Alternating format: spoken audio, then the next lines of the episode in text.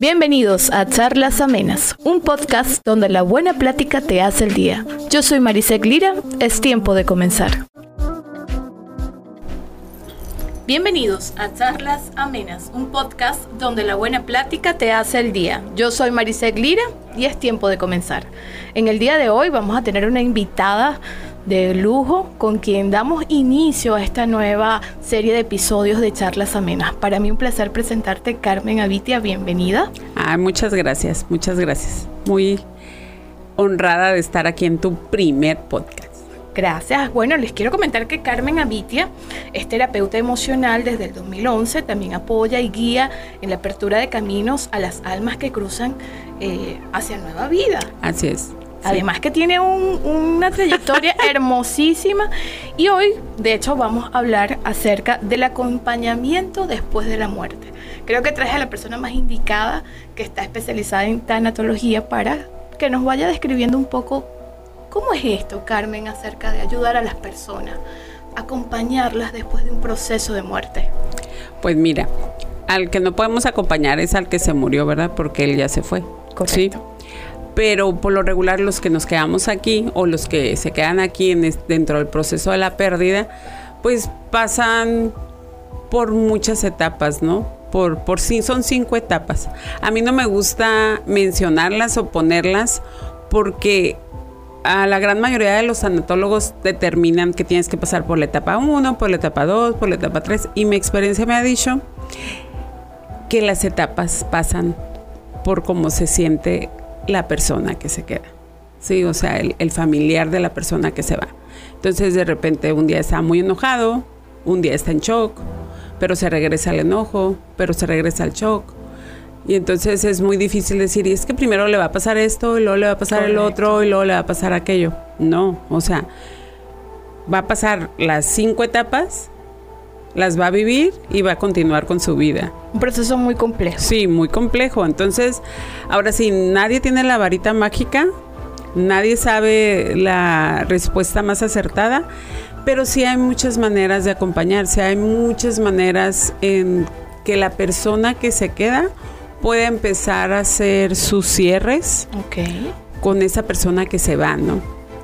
Mira, quería comentar, ahorita a raíz de la pandemia estamos viviendo un proceso de duelo constante, que evidentemente por ese proceso tan complejo que fue la pandemia, muchas personas les tocó despedir a sus familiares e inclusive sin verlos. O sea, era un proceso súper complicado. Exacto. Y eh, ya el duelo se hace parte de ahora las nuevas pandemias que están pasando las personas, en el caso de la depresión, en el caso de la falta de autorreconocimiento o reconocimiento del duelo, porque muchos lo que tratan tal vez es de esquivar lo que está pasando. Pero es que se juntan demasiados duelos, porque no nada más es la pérdida de la persona que se fue, que no vieron cuando se despidieron, que no estuvieron ahí cuando la persona trascendió.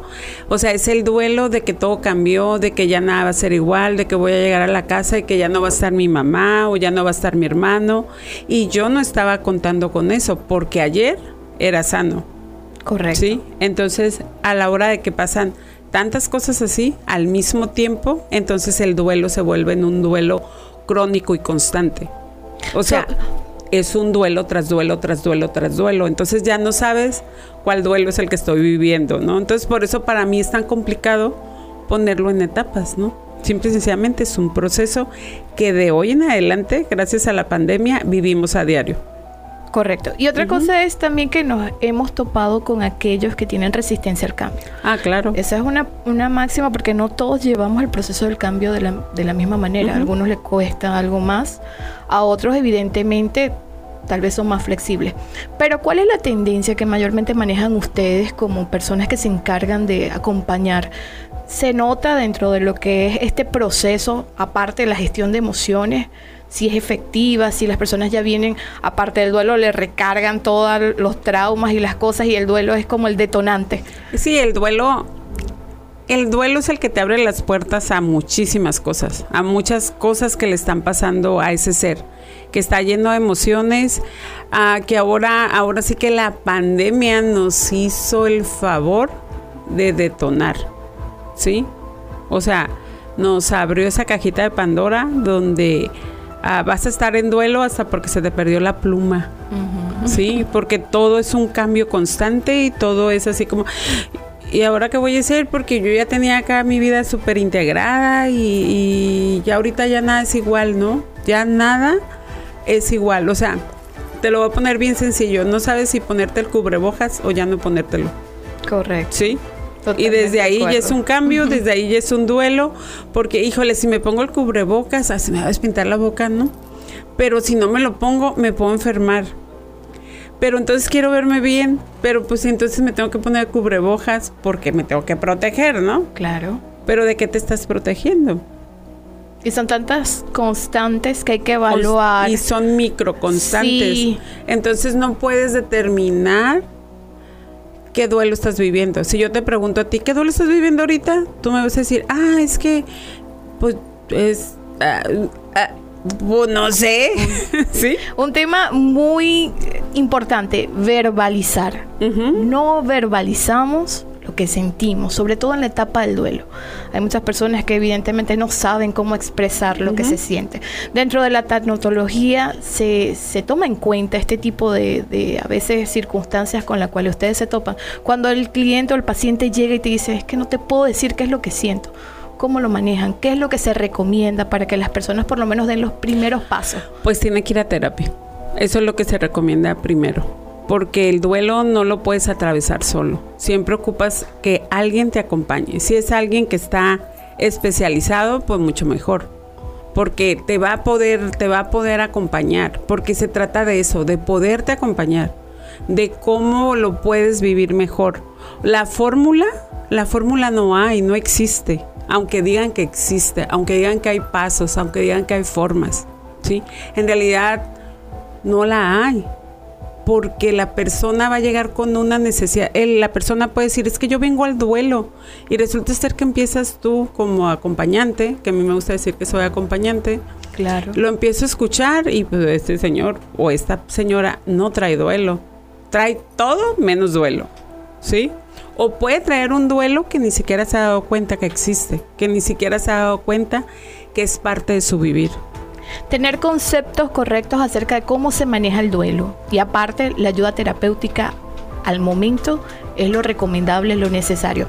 Y aparte de esto, todo esto que estamos conversando, Carmen, eh, ¿cómo es el kit de primeros auxilios? A mí siempre me gusta decir los kits de emergencia, porque a veces no tenemos esa, esa capacidad de tratar desde la gestión de emociones, desde el acompañamiento como familiar, porque sabemos que tenemos que ir a terapia. Pero ¿cuál es la postura del familiar cuando pasa o su familiar está sometido a un proceso de duelo? Te lo pongo como el ejemplo que mayormente que es de las personas que padecen alguna enfermedad terminal y tú te encargas de darle el acompañamiento. ¿Qué es lo que le recomiendas a los familiares, sobre todo? Porque son ellos los que van a sufrir la pérdida.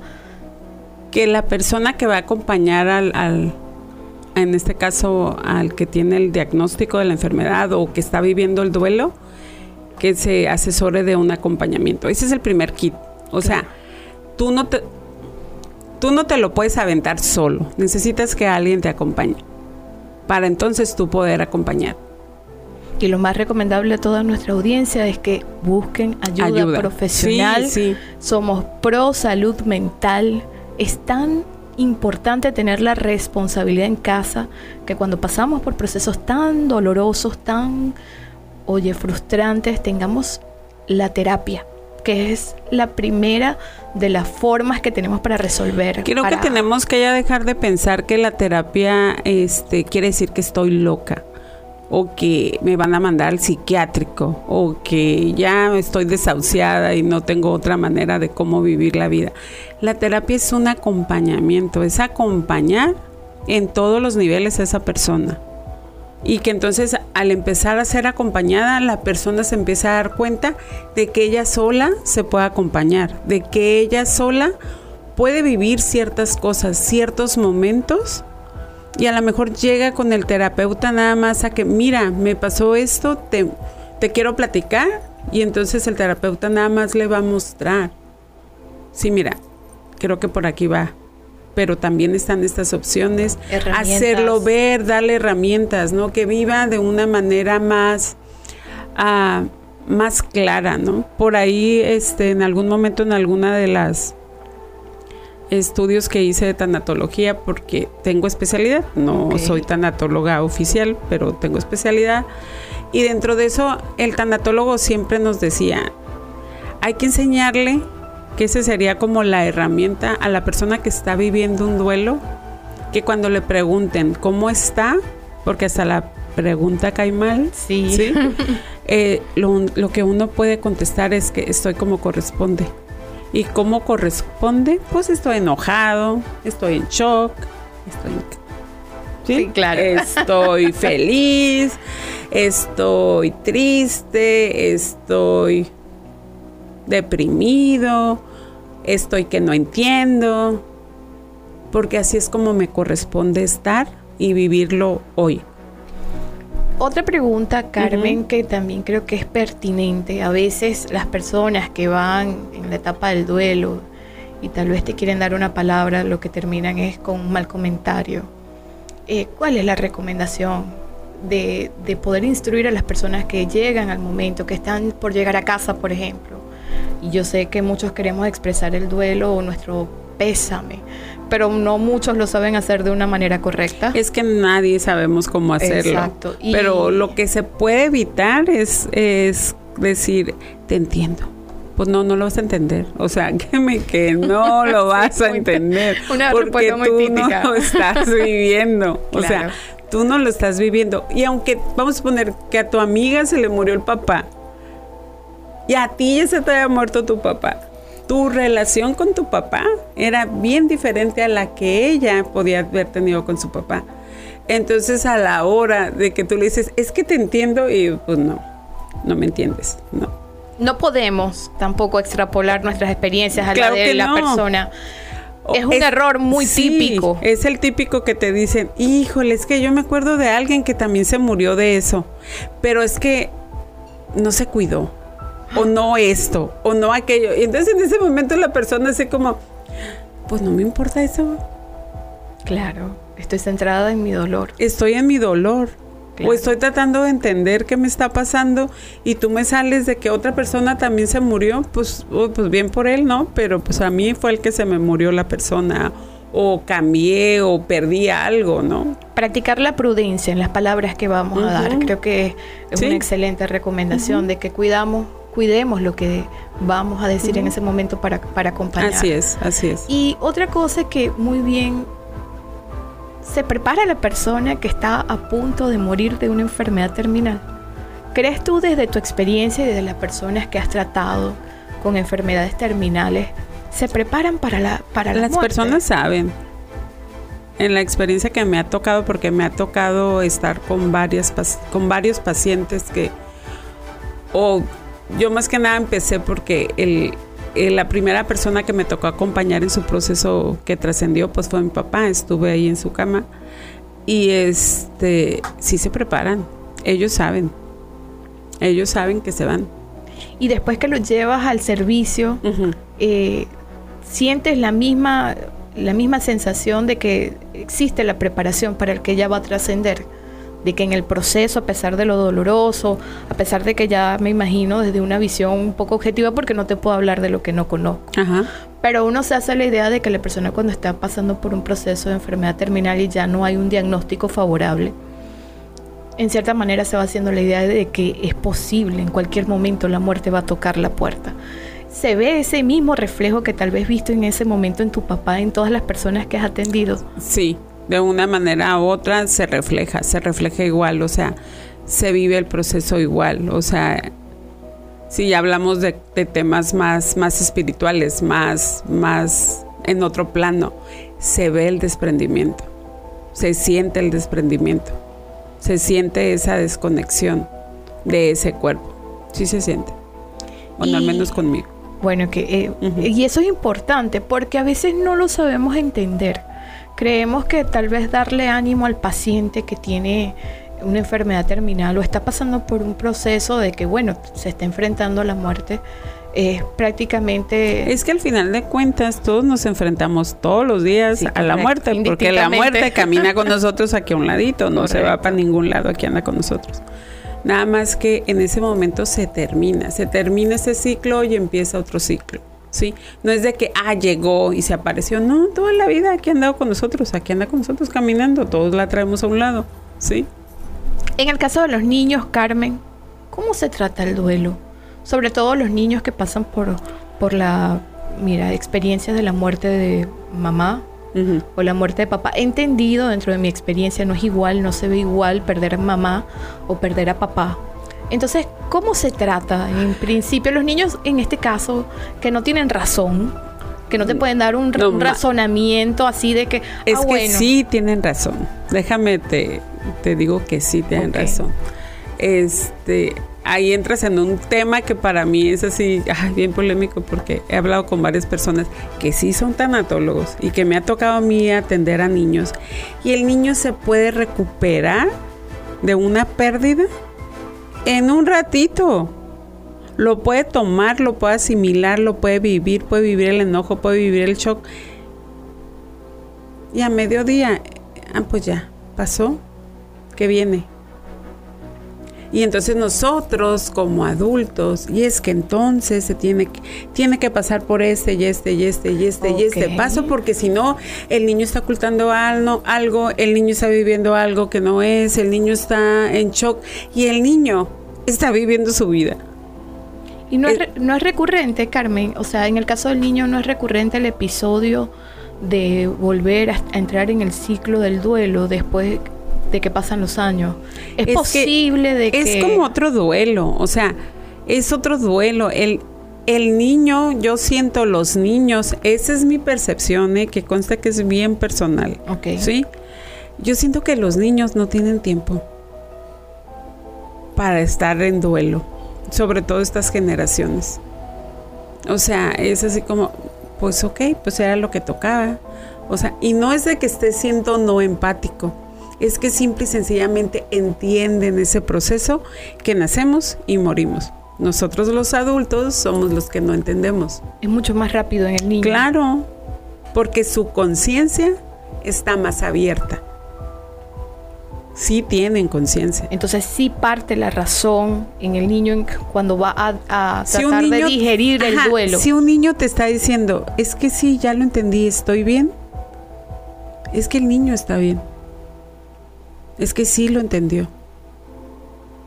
Porque él lo ve sin tanto drama. Nosotros ya como adultos, no, y entonces, ¿qué va a pasar? Y lo voy a extrañar y me va a hacer falta, y entonces, ¿qué voy a hacer sin él? Porque él, él, él era el que me solucionaba muchas cosas. La forma de procesar el duelo. Exacto, y el niño es así, ah, pues sí, se murió, ah, sí, era mi abuelito, ah, era mi papá, ah, pues sí, me duele, ajá, sí ok, ya no lo voy a ver, está bueno, ok. Para culminar, Carmen, tus recomendaciones como experta, ¿cuál es la... ¿Qué le dejas de consejo a nuestra audiencia? Que siempre busquen un acompañamiento profesional. Esa es mi mejor recomendación. Y hay desde que te cobran hasta que no te cobran. El que te digan, es que no puedo entrar a un proceso, no me pueden acompañar porque me van a cobrar, pues no. Si hay gratuitos. Siempre buscar, Siempre buscar el apoyo, las alternativas, terapias alternativas también. Yo durante un año y medio, y esto es de experiencia propia, a mi terapeuta le pagué con un café cada vez que iba a terapia. Con mi proceso. Siempre buscar Siempre la manera. Sí. No quedarse allí. No quedarse ahí. Lo peor es estar estático. Lo más recomendable es hacernos responsables de nuestra salud mental. Exactamente, y buscar quien me acompañe. Bueno, a toda nuestra audiencia de charlas amenas, para mí un verdadero placer. Gracias Carmen por haberme acompañado en mi primer episodio. Eh, creo que ha sido súper nutrido conversar contigo sobre un tema que hoy día está en el tópico, aunque nosotros a veces no, no lo tomamos en cuenta, es real, o sea, muchas, muchos de nosotros ha tenido algún contacto con el duelo y con la muerte por la situación pandemia. Bueno, a toda nuestra audiencia le damos las gracias por habernos acompañado en, esta primer, en este primer episodio de Charlas Amenas con Marisek Lira, donde la buena plática te hace el día y espero que toda la información que le hemos suministrado aquí les sea de mucho provecho. Yo soy Marisek Lira nuevamente, me despido de ustedes y fue un placer acompañarlos en esta oportunidad. Hasta la próxima. Esto fue Charlas Amenas, donde la buena plática te hace el día. Yo soy Marisa Clira y fue un placer acompañarte en esta oportunidad. Hasta la próxima.